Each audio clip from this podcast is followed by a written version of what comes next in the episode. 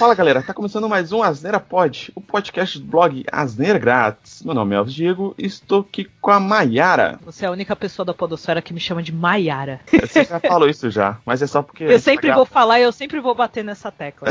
Só pra te encher o saco. Mas tudo bem, você fala que todo mundo te chama de Diego, eu te chamo de Elvis. Muito obrigada mais uma vez pelo convite. É sempre divertido gravar com vocês e principalmente pelo tema. Tô com, com um cara que só grava bêbado. E hoje? Bruno, você está bêbado de novo, não, né? Não, tô são, gente. O Elvis lembrou de tirar o mudo aqui. Tá ótima a parada. Tô de volta. e também estamos aqui com o cara que usa livros para fazer fogueira para queimar crack D2. Ô, oh, gente! Vocês sabem qual é a pior bebida do mundo? É a batida de coco! Essa imitação ficou uma bosta, desculpa. Não, era imitação de quê? Fala aí pra gente. Era do Google. A oh, frase a imitação é muito ruim que uma coisa tem nada a ver com a outra, velho. Se eu não falasse, eu jamais ia desconfiar, velho. Pois é, ficou uma bosta, que, que pena. Tá, na minha cabeça eu tava mais fiel. Na nossa cabeça as coisas são bem diferentes da vida real de dois. Bom, galera, a gente tá reunido aqui, a gente vai falar um assunto que eu já pensei algumas vezes já e tal, acabou que esse dia pra trás deu um estalo, a gente fez uma, ia fazer uma outra pauta relacionada a essa, só que aí eu convidei a Mayara, aí a Mayara falou que não conhecia muito, aí acabou que eu falei assim, então você conhece com o quê? Ela falou, com filmes, então vamos fazer de filmes.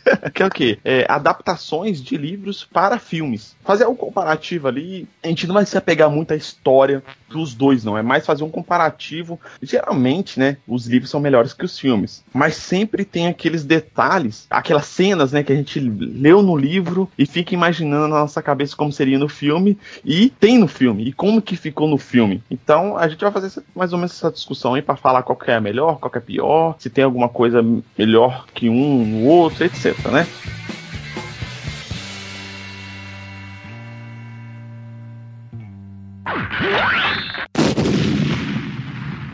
Bom, o primeiro aqui que eu coloquei na lista é o filme Eu Robô com Will Smith, que na verdade o livro não é um livro exclusivamente, né? É um livro que tem várias compilações de histórias, né, de contos. Então, o que, que o filme fez? O filme pegou vários contos do Isaac Asimov sobre robôs e fez um filme. Apesar dos pesados, o pessoal reclama muito do filme, eu acho o filme bem divertido. Os contos das Asimov, tem muitos contos lá que eles são fodas, muito interessantes, só que se você transportar ele para uma outra mídia, por exemplo, sei lá, é uma série ou um filme, é bem complicado, porque como eles são muito curtos, para fazer é, essa, esse compilado dessas histórias, desses contos das imóveis, 9, acho que deveria ser tipo um. Tipo assim, seria uma série com episódios. Que cada episódio contaria. Isso, contaria uma história de um conto dele. O Asimov, ele é muito foda nessa parte de ficção científica, né? Só que, tipo assim, se for pegar histórias para virarem adaptações para eles, ele geralmente o pessoal pegou muito contos. A gente tem um outro conto aqui que eu, que eu coloquei na pauta, que é o Dia que a Terra Parou, que é um conto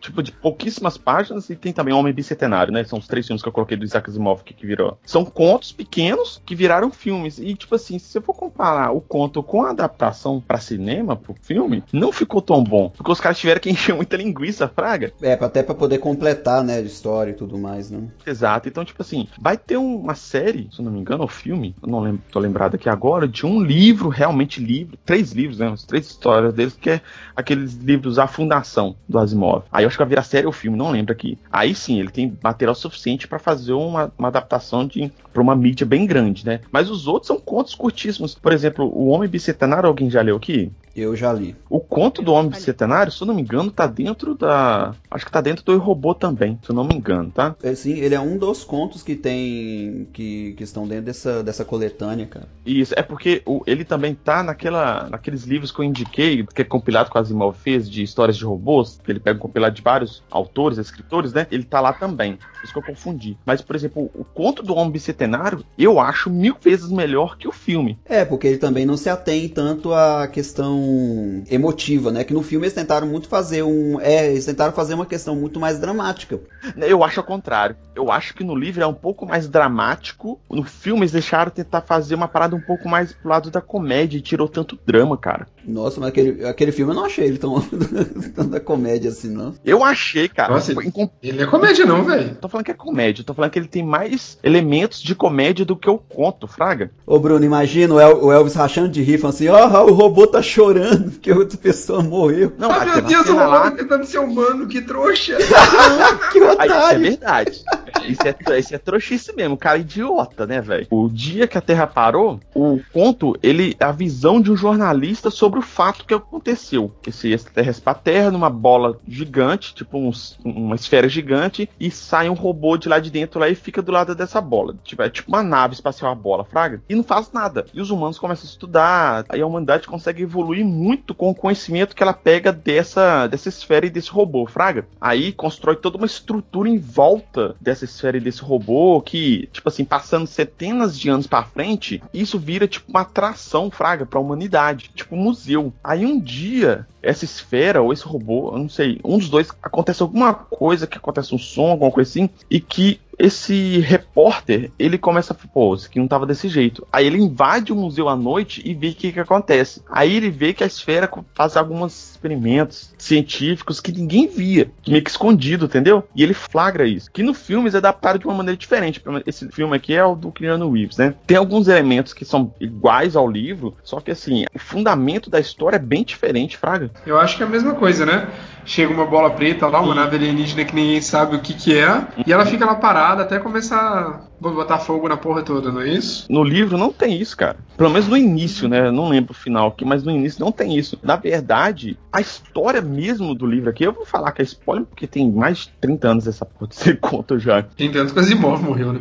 É, então, tipo assim, quando a- a- essa nave chega e o robô sai, sai um humano de lá. Aí, tipo assim, tem aquele redneck lá dos Estados Unidos que dá um tiro de fuzil no cara e mata o cara, entendeu? Que é o que acontece com o Keanu Reeves, que eles pegam o Keanu Reeves, não sei se eles chegam a matar ele lá, Só. mas no, no conto, eles atiram e matam esse cara. É, eu não lembro se eles voltam com esse cara pra dentro da nave e fica lá. Aí vai rolando essa história toda que eu falei, parará, parará, parará, aí no final esse jornalista vê o que, que tá acontecendo. A máquina, ela é o ser, não é um ser vivo, é um ser inteligente que gera vida. Então ela clona seres dentro dela. A máquina cria seres vivos, fraga? Então, tipo assim, teve, é, teve um dia dentro do museu que ele vê um macaco, um gorila, saindo de dentro da nave e sai destruindo o museu todo. Aí, na hora que ele consegue entrar dentro da nave e tal, ele vai ver o que, que tá acontecendo. Aí ele vê que a nave é uma tecnologia, é um, só que é um ser consciente, fraga. Ele, assim, não tá vivo por nossos parâmetros, né? Porém, é um ser consciente que cria vida dentro dele. Que aquele humano que eles mataram lá, lá atrás no início do livro era um ser que eles tinham criado dentro da, da nave. A discussão toda do livro é o quê? O humano cria a máquina. Mas nesse contexto, a máquina tava criando humano, tava criando seres vivos. Fraga, uma parada tem uma discussão mais assim, entendeu? Nossa, então até a discussão é diferente da discussão do filme. Porque o filme é Exato. aquele famoso filme hollywoodiano de destruição gratuita, que não tem nada. Exato. Eu não lembro se no final ele tenta destruir a Terra, mas a discussão central, assim que eu me lembro do livro, era essa, Fraga. Então, tipo assim, caralho, velho, é muito, muito melhor. Então, e tem, e tem outros contos dos Isaac Asimov, cara, que dariam ótimos episódios séries, Fraga. É, daria um ótimo episódio de série, eu diria mais, né? Talvez até mais adaptado em relação a animações, né? Que, é- que é uma coisa que eu, pelo menos, sempre tive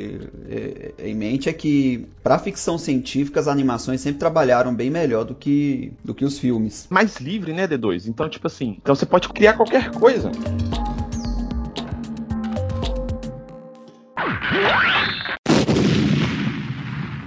O Hobbit, ele é um. Teve, teve vários livros e, e vários filmes, né? Adaptando cada, cada filme.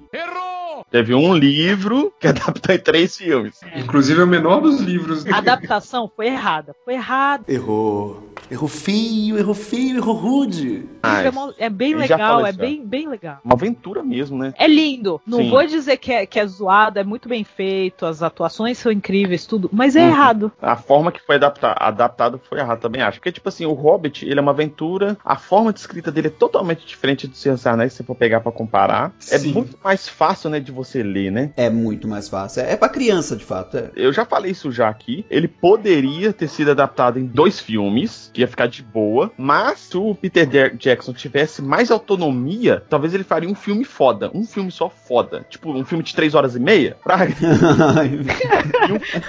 Porque o livro, claramente, ele tem duas partes. No filme, ficou mais ou menos assim. Tipo, o primeiro e o segundo filme é uma parte e a- o terceiro filme é outra parte. No livro, você tem a primeira parte, que é até a, a, a parte do Smaug lá, que a pessoa da vila consegue matar o Smaug, e depois disso a guerra dos cinco exércitos, né? Que aí tem a formação do contexto todo, para ter a guerra em si, né? Daria pra você fazer uma adaptação em dois filmes, bem dividido mesmo. Então você faria dois filmes, talvez ficaria bom. Mas desde o início, quando eles falaram que ia ser três filmes, eu falei assim, vai ser uma merda. Porque eles vão ter que encher linguiça pra caralho. É, tiveram. No caso, o que aconteceu com o Hobbit foi até um pouco o inverso do que aconteceu com o Senhor dos Anéis. Vocês citaram mesmo, a escrita do- dos dois livros é bem diferente. O Hobbit, eu gosto de comparar ele a uma letra do Gabriel Pensador. Até uma planta consegue entender aquilo ali. Uma planta podia escrever aquele trem, não precisa ter muito, muita coisa. Mas é um livro muito bom. Os filmes, eu achei que a produção deles foi legal. Em relação à encheção de linguiça, teve mesmo, bastante. Mas a produção dos filmes foi muito boa. A pré-produção foi uma, foi uma merda, né? Porque quem ia ser o diretor era o Guilherme Del Toro. Aí, pouco tempo antes deles começarem a rodar o filme, trocaram. O Guilherme Del Toro saiu e eles ficaram tentando achar outros diretores. Não conseguiram. Chamaram o Peter Jackson de volta.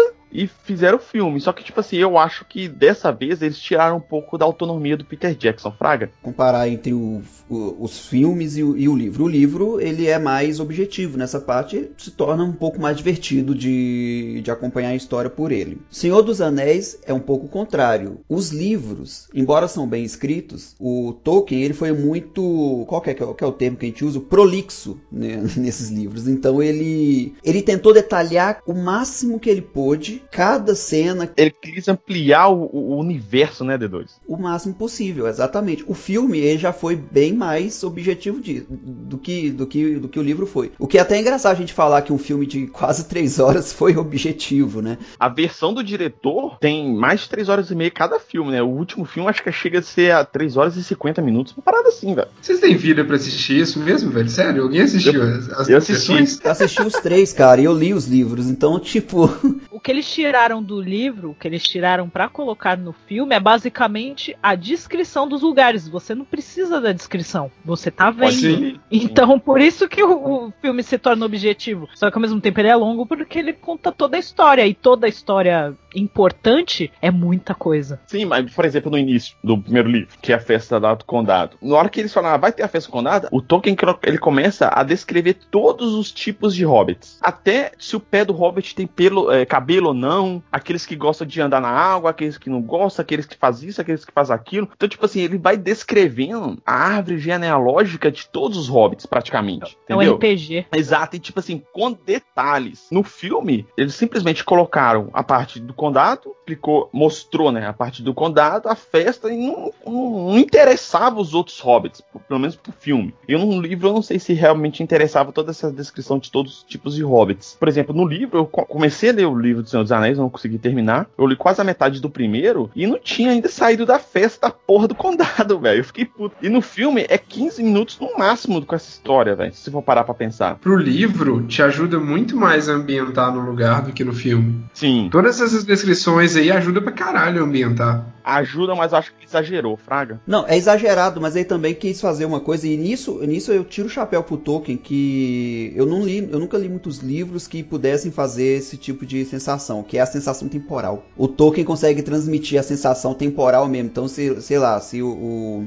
o Mago Cinzento demorou uma semana para ir até o lugar, ele tinha que ir de um lugar a outro para transmitir uma mensagem. Cara, ele consegue escrever de um jeito que te transfere essa sensação, sabe? Você fica cansado, né? Você cansa uma semana do do Branco. Porque parece que você esperou mesmo uma semana para ele.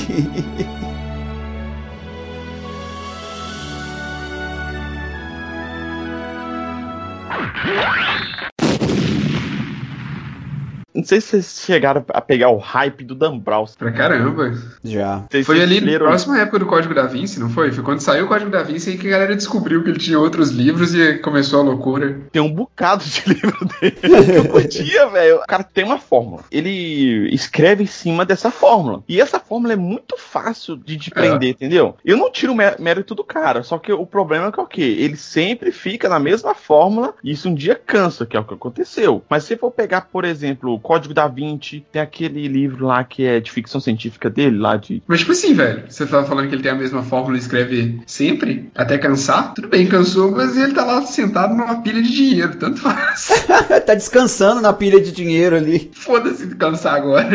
Não, É, mas você aí pode escrever tá, como você cara. quiser, você já ganhou o que precisava. Melhorar. Fortaleza Digital. Fortaleza Digital, exato. Esse é muito legal, cara. Esse é bem legal. Ele pega na fórmula também. Não tem aquele protagonista lá que é dos livros Código da Vinci, é um outro protagonistas, etc. Mas é a mesma fórmula. Esse também teve filme? Eu acho que não. Só, só foi os da, da trilogia mesmo do, do Código da Vinci. Acho que esse é o primeiro livro dele, inclusive. É, de 98. Mas se você pegou o hype lá do Código da Vinci, do Anjos e Demônios e tal, é muito legal, cara. E tipo assim, o filme ficou muito bom também. Os filmes, né? Os dois, esses dois, né? Os outros eu não cheguei a ver. Eu acho que teve mais um, né? São três filmes, não são? São três Não, né? filmes. O outro é o Inferno, né? Eu li o Código da Vinci em, tipo, em uma semana, cara, que eu curti pra caralho. E andava de ônibus, então tinha tempo, né? Aí eu li ele, depois eu peguei o, o Anjos e Demônios pra ler, que é antes, né? Porque o, o Código da Vinci é meio que um sequel, né? Que falam, né? Que é tipo assim, é um livro que conta, é lançado depois, mas conta a história antes. É prequel. Isso aí, tá certo. É, eu também gostei, cara. É é um filme que até se a gente vê fora da hype ainda é capaz de, de, de curtir. É um filme. É bom, é divertido, cara. E como ele tem essa, essa, essa fórmula dele, né? Essa, essa mecânica de escrever, é praticamente um roteiro, né? Então, se você for pegar, comparar o livro com o filme, é exatamente igual. Exatamente igual, velho. Tipo assim, os, os caras não precisaram nem de alterar elementos básicos, assim, da história, né? Eles pegaram simplesmente, deram Ctrl-C, Ctrl-V nos livros, criaram o roteiro e boa. E grava isso. Sim. Ele tem um tempo muito bom, né, velho? Ele já tem um Uhum. tempo pra ser transformado em filme. Isso aí que o Bruno falou foi importante, ter esse timing que a história de um livro tem pra se transformar em, em, em filme. É uma coisa que eu não havia pensado, realmente, hein, cara. E ficou bem adaptado, né, cara?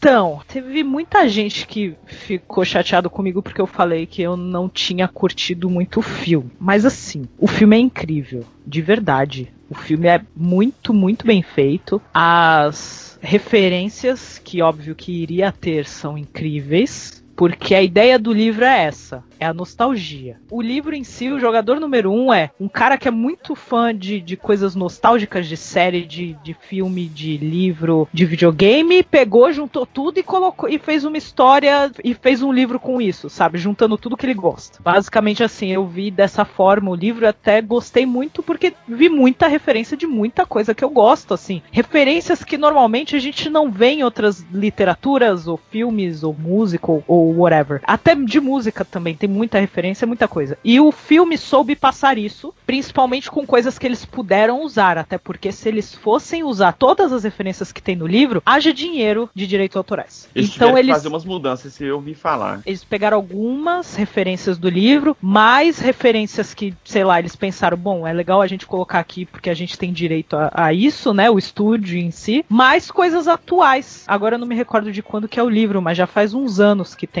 o livro, o filme foi feito depois, mas não é um filme, não é um livro muito antigo. Mas aí eles pegaram, principalmente referência de jogo, são todas muito mais atuais do que as que tem no livro. Mas eles mudaram a história. O meu problema, vocês assistiram o filme? Sim, eu já, já vi o filme, já vi. Não, Sim, velho, sou doido sim. pra assistir, mas pode. É muito bom, cara, muito bom. É, eu não vou dar spoiler, mas assim, Não, pode dar spoiler, velho. a história é do. Spoiler no programa, a gente adora. Não, mas é a questão toda do, do resultado, porque é um, é um jogo, né? Eles vivem nesse outro universo, nessa outra realidade virtual. Tem a pessoa que vence, fala tudo do criador do jogo, que aí quem venceu o jogo vai ganhar a fortuna do cara e tal, tudo bem. Isso tudo certinho, igual no livro. Mas assim, o ruim da internet hoje em dia, que você tem acesso a várias informações sobre o filme antes, é. Tem coisa no livro que você vê só no final, mas antes de ver o filme, tu já fica sabendo porque, sei lá, a internet mostra quem tá atuando no filme, por exemplo. Mas, por exemplo, o final do, do filme, a gente já sabe no começo do livro. E não é porque, ai, pô, é spoiler. Não, é porque o final não é o importante, é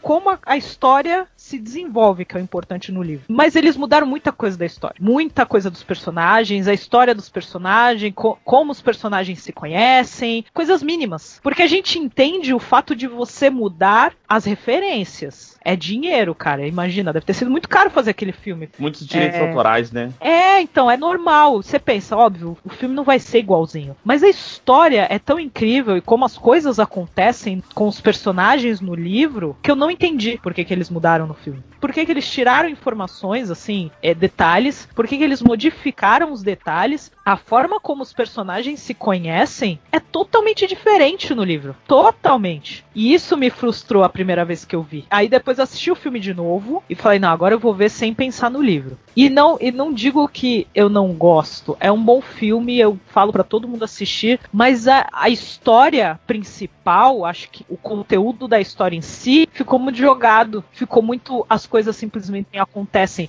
E é uma história tão interessante no livro, o enredo de cada personagem é tão interessante e no filme eles focaram nas referências, eles focaram no jogo só. E não é só isso, sabe? O, o, o livro em si não é só isso. Normalmente eles têm esse tipo de edição, é quando tem um trailer antes, eles tentam adaptar pra ficar igual aquele trailer, né? Você não acha que pode ser alguma coisa assim, não, que aconteceu? Eu não sei. Assim, quando eu vi a- o trailer a primeira vez, o trailer foca na parte que a gente já espera que vai ter, que são as referências, as músicas, referência de filme, referência de série, tudo. Assim, tem muita, muita mesmo. Primeira vez que apareceu um DeLorean eu achei incrível, foi muito bem colocado. Mas o enredo, eles mudaram ah, boa parte, assim, detalhes do enredo que não precisavam mudar e que são muito interessantes no livro. Então, acho que. Eu sei que é difícil você adaptar um, um livro, a gente passa por isso com muitas adaptações, mas, cara, é um, é um livro fácil. Não é uma história super complicada. Não é um enredo mega complicado e, nossa, eu vou ter que pensar muito nisso aqui pra colocar na tela. Não, não é. Mas ficou tão simples. O filme ele só é grandioso pelas referências e pelo, pela produção, né? A coisa toda, os efeitos, né? Ele é bom por causa disso. Sim. Mas ficou fraco em questão de enredo. Eu tive uma experiência que é o seguinte, eu vi esse filme antes de, de ter lido o livro. É uma coisa engraçada, que parece que a, que a nossa decepção fica um pouco menor quando a gente lê o livro depois do que quando ele lê, lê ele antes, né? Porque o livro, realmente eu tive a impressão de ter uma, lido uma história mais completa e uma, uma coisa que a Mayara falou que fez sentido aí. Tive a impressão de ter lido outra história. Tive a impressão mesmo, que estava no filme era, ligeiramente diferente?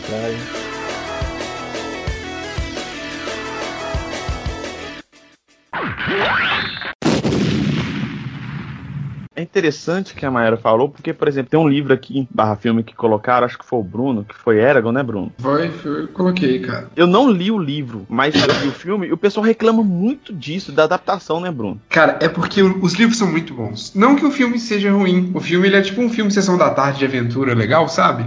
Uhum. Mas ele literalmente não tem nada a ver com a história do livro. Nada, nada, nada. Eles mudam coisas fundamentais pro, pro livro, que só é revelado lá no terceiro livro. No primeiro filme, tipo, tem uma mudança grotesca com um desses personagens. Já revela coisa que tá lá no terceiro livro e revela meio trocado, mudam a história. Cara, esse é um, um livro que vale muito a pena de ler. É muito bom de ler. São três livros enormes, três ou quatro, mas é gostoso também. Não, já li parece com o Bernard Cornwell, eu li do, das Crônicas Saxônicas, que não é mais descritivo, tem bastante aventura e o autor não perde muito tempo explicando o que está acontecendo. As Uhum. coisas são mais mais rápidas assim. É basicamente um cara que não é nada, ele não é ninguém, ele nasceu lá como fazendeiro de qualquer coisa e aí um dia ele encontra uma pedra azul gigante que ele não sabe o que que é, que ele depois descobre que é um ovo de dragão e dragões nesse mundo já são coisas bizarramente raras. Só que tem um rei maluco lá que ele foi o último cavaleiro de dragão e houve uma ordem de cavaleiros de dragões que salvaram o mundo há séculos atrás e esse cara ficou louco, ele começou a matar todos os cavaleiros de dragão e aí ele matou todos os dragões também. E aí esse cara que ele é nada, ele tem que aprender a usar magia porque ele também não tem magia e magia é uma coisa comum no mundo. E aí tem toda um, tipo assim, pra você não simplesmente usa magia. Ah, não vou criar uma cachoeira aqui. A magia ela tem seus pontos, você tem que ter energia suficiente pra gerar o efeito mágico que você quer. também, né? Sim, cara, é muito denso, a história é muito bem fechada, amarrada.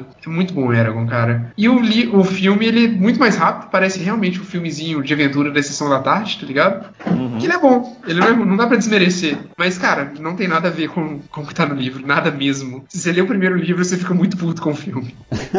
Tal qual a Nayara ficou com um jogador mesmo.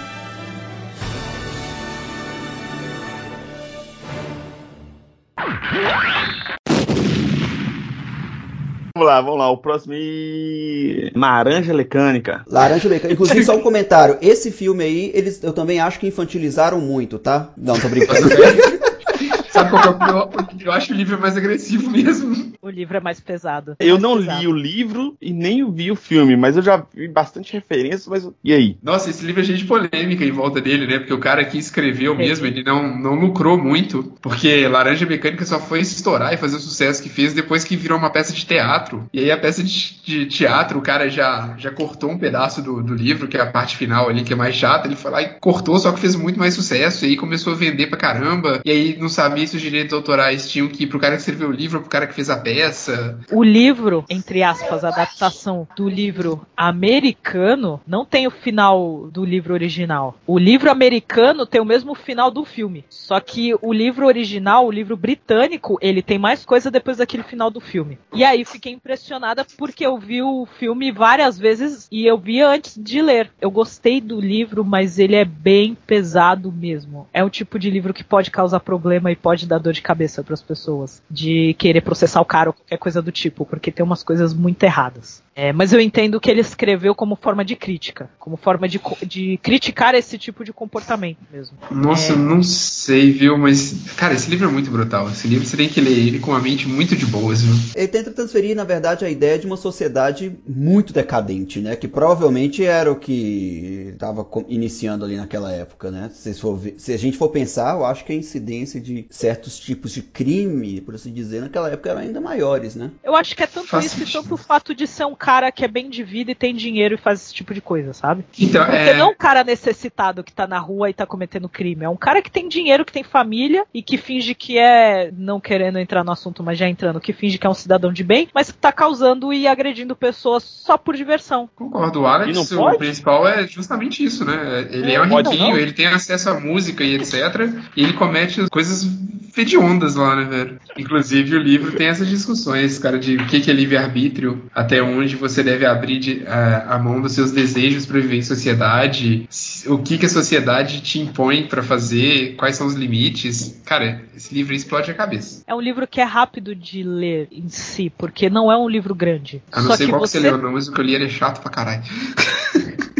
Versão velha, nossa senhora. Gostei. Eu li uma versão atualizada, mas pelo que eu vi, é a versão original mesmo da história. Só que ele, ele é arrastado porque tem um vocabulário que o escritor inventou, obviamente. Você demora mais pra ler porque tem todo o vocabulário que ele inventou, que aí Sim. até essa versão que eu comprei, no final tem um vocabulário, tem um dicionário Ah, pra todas as que palavras que maravilha. ele inventou. Então tem uns momentos que você realmente se perde na conversa, você pensa que diabos que ele tá falando. E aí você vai no, no vocabuláriozinho assim pra ter certeza de que você entendeu a conversa, porque chega uma hora você perde todo o contexto. Mas eu gostei muito do livro, mas ele é ao mesmo tempo ele é bem pesado. Mas assim, filme eu acho muito bom, independente de qualquer coisa e é muito forte pra época principalmente. Se hoje em dia aquele filme já, assim, você vê o filme agora, estamos em 2020, você vê o filme agora, você já fica mexido, você já acha aquilo muito absurdo.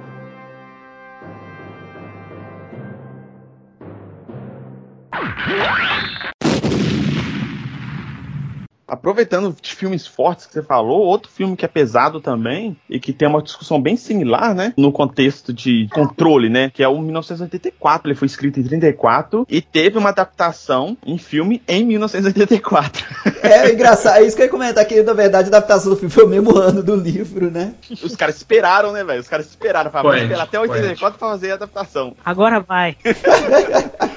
Eu li o livro primeiro e depois vi o filme. Eu fiz o caminho inverso. Eu, a minha impressão é, é que eu estava. Não, não no mínimo os detalhes, mas eu tava meio que revendo a história mesmo, sabe? Tipo assim, sempre tem nessa questão de adaptação de mídias diferentes. Então os caras sempre têm que mudar alguma coisa. Mas, tipo assim, é, se você ler o livro ou viu o filme, você vai ter a mesma conclusão dos fatos, vamos dizer assim, Praga. Lógico que o livro ele é muito mais detalhado, então você consegue ver algumas coisas a mais que o filme. Mas, tipo assim, o cerne da história, o que a história quer passar, tanto no livro quanto no filme, eu acho que os dois têm o mesmo nível, assim, de apresentação da ideia deles, Fraga. E é aquela ideia, né, que a gente. O, o que ele levanta muito na discussão é, é, é- é até um pouco mesmo também do próprio próprio, próprio Laranja Mecânica, né, que a gente estava falando. O, até onde vale a pena a gente abrir mão de alguma liberdade e até onde a sociedade nos entrega, né, por abrir mão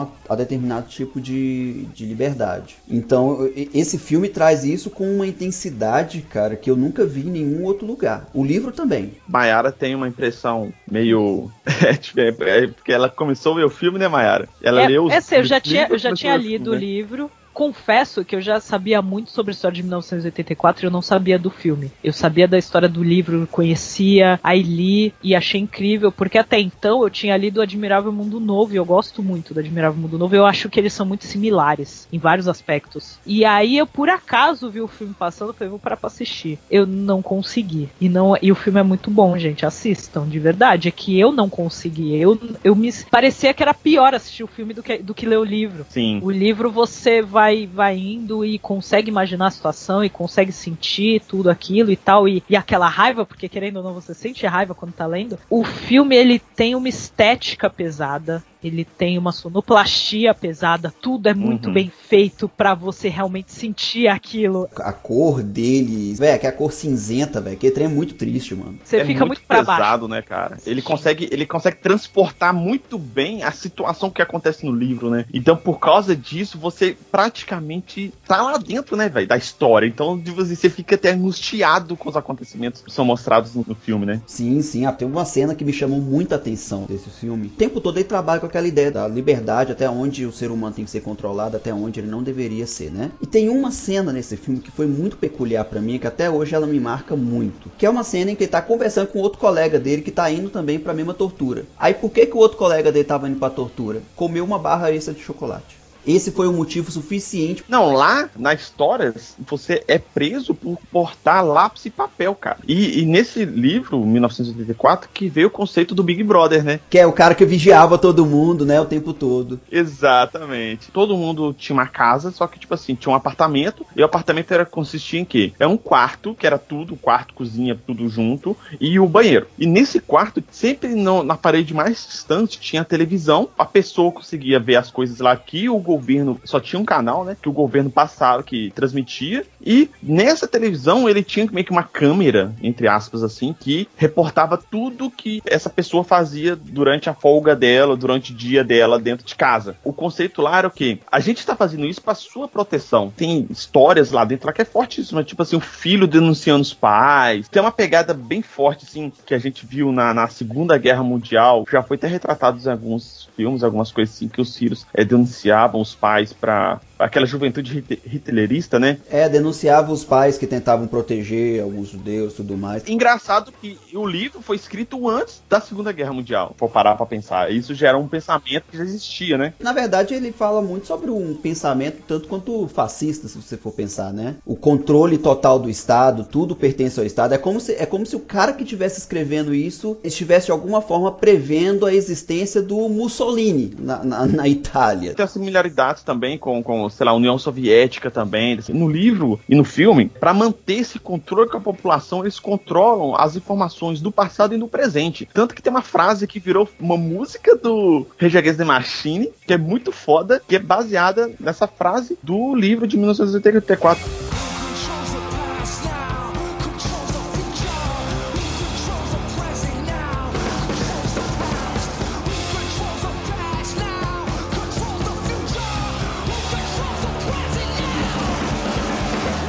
Inclusive tem um Nerdcast muito bom, cara. Sobre 1974, que foi ele que me fez ler o livro.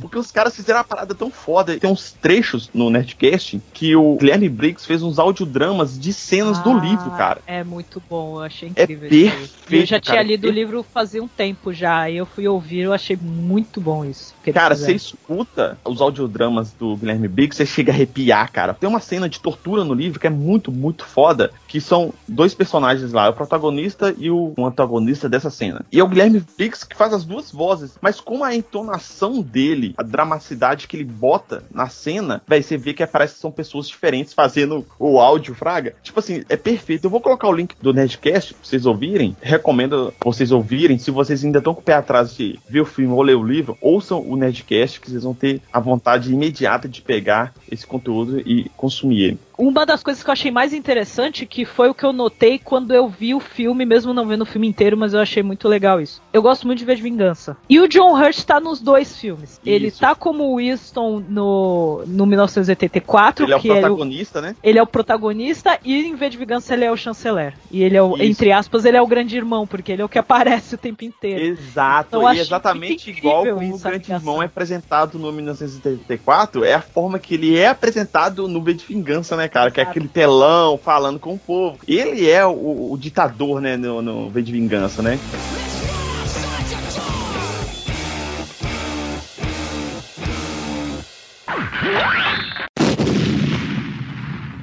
Bom, galera, esses aí foram alguns livros e filmes que tiveram adaptações, né? Livros que tiveram adaptações para filmes. A gente leu e virou filme. É bem pouco, né? Tô lendo a uma última. adaptação, tá? Aí. Agora. Eu estou lendo Memórias de uma Geisha, que é incrível o livro. Tô- Se fizer outro tema desse, aí eu falo sobre o livro, que é muito bom. O que vocês estão lendo agora, velho? Legal. Ah, eu não tô lendo nada agora. Eu tava, terminei de ler, foi o 11 primeiro livro do Crônicas Saxônicas. Eu tô lendo aquele História da Humanidade, Sapiens. Esse tá na minha fila pra eu ler, D2. Você Esse recomendou, eu tô sendo... bom mesmo. E você, Bruno, tá lendo o quê? Cara, eu tô lendo um repertório bibliográfico sobre a condição de negro no Brasil. Caralho, o maluco é brabo. Porra! Uau, que incrível. Cara, consciente é outros 500. Fui né, longe, né? Não Fui é? Longe. O Asneira Pod, ele tá em todos os feeds de podcast e todos os agregadores que vocês costumam usar, né? No Apple Podcasts, no Google Podcasts, no Spotify, no Deezer e no YouTube também. Se vocês gostaram aí do tema, tem outros livros, né, que viraram filmes que são bacanas também de ser citados, comentem aqui, comentem nas redes sociais que o D2 vai falar daqui a pouco aí. Manda e-mail pra nós com novas pautas e sugestões e o D2 também vai repassar tudo aí, né, D2? Fala aí. Se quiser entrar em contato com a gente, né? Nosso, nossas redes sociais, o Twitter, Facebook e Instagram, só digitar barra asneira grátis. Acompanhe a gente lá para estar, estar atualizado todos os nossos episódios. Caso vocês queiram dar um feedback de algum episódio ou mesmo sugerir um, um- um novo tema que vocês acham interessante, podem entrar em contato pelo e-mail contato@asneiragratis.com.br ou então fazer um comentário no, no- no post mesmo do, do- do podcast no blog asneiragratis.com.br. Isso. E também no site vocês conseguem ouvir todos os nossos episódios. Maiara, muito obrigado pela participação. Foi bem bacana aí. Espero chamar você novamente para outros temas também, né? Opa, muito obrigada. Eu que agradeço ter chamado de novo, porque eu gosto muito de conversar com vocês e participar com vocês e fazia tempo que eu não gravava podcast, porque o meu já tá parado há tempo demais, mas logo a gente volta. Quem quiser acompanhar o meu trabalho e tudo que eu ando fazendo lá no blog, no obrigadopelospeixes.com, procure nas redes sociais, arroba peixes, tanto Twitter quanto Instagram, e no Facebook, Obrigado pelos Peixes. E, mais uma vez, muito obrigada, meninos. Muito bom, Mai. A gente, ó, você vai participar mais com a gente e à medida que você for participando, a gente vai acostumando a te chamar de Mai, tá? Eu não tô brincando, pode chamar de Maiara, mas é que eu gosto de pegar no pé delas. É, eu sei. Ah, valeu, Bruno, não ter bebido hoje para poder participar da gravação, cara. Nossa, eu tô olhando aqui, chorando com meu copo de vodka gelado na minha frente aqui. Não Tá- podia beber? Eu matei uma cerveja aqui que eu tava falando com vocês. Não, Assim, não. gente. Poder beber socialmente, ok. Porque eu bebi hoje também. O problema é que o Bruno, ele bebe até cair. Obrigado, D2, pela participação novamente. Opa, tamo junto. Até a próxima. Muito obrigado a todos e até mais. Falou!